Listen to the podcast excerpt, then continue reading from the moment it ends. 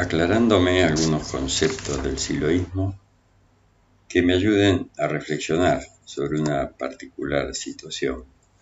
Recordé que Silo definía al dolor y al sufrimiento como los factores que se oponen a la felicidad, aunque diferenciaba el dolor como físico y su retroceso relacionado con el avance de la sociedad y de la ciencia.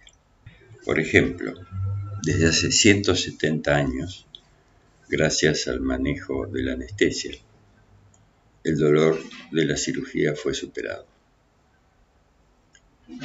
En cuanto al avance de la sociedad, cuando por ejemplo a esta le resulte inadmisible cualquier porcentaje de hambre en su territorio, ese dolor también será superado.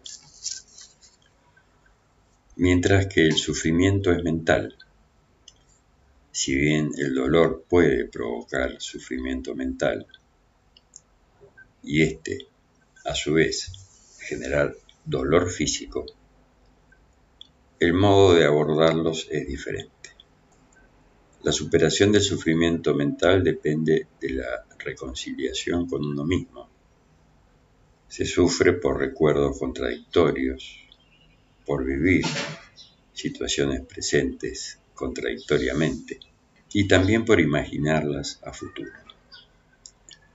Es lo que él definía como las tres vías del sufrimiento y afirmaba que únicamente un verdadero sentido de la vida permitía la reconciliación con uno mismo, la unidad interna, o sea, despejar de contradicción las tres vías necesarias para la vida.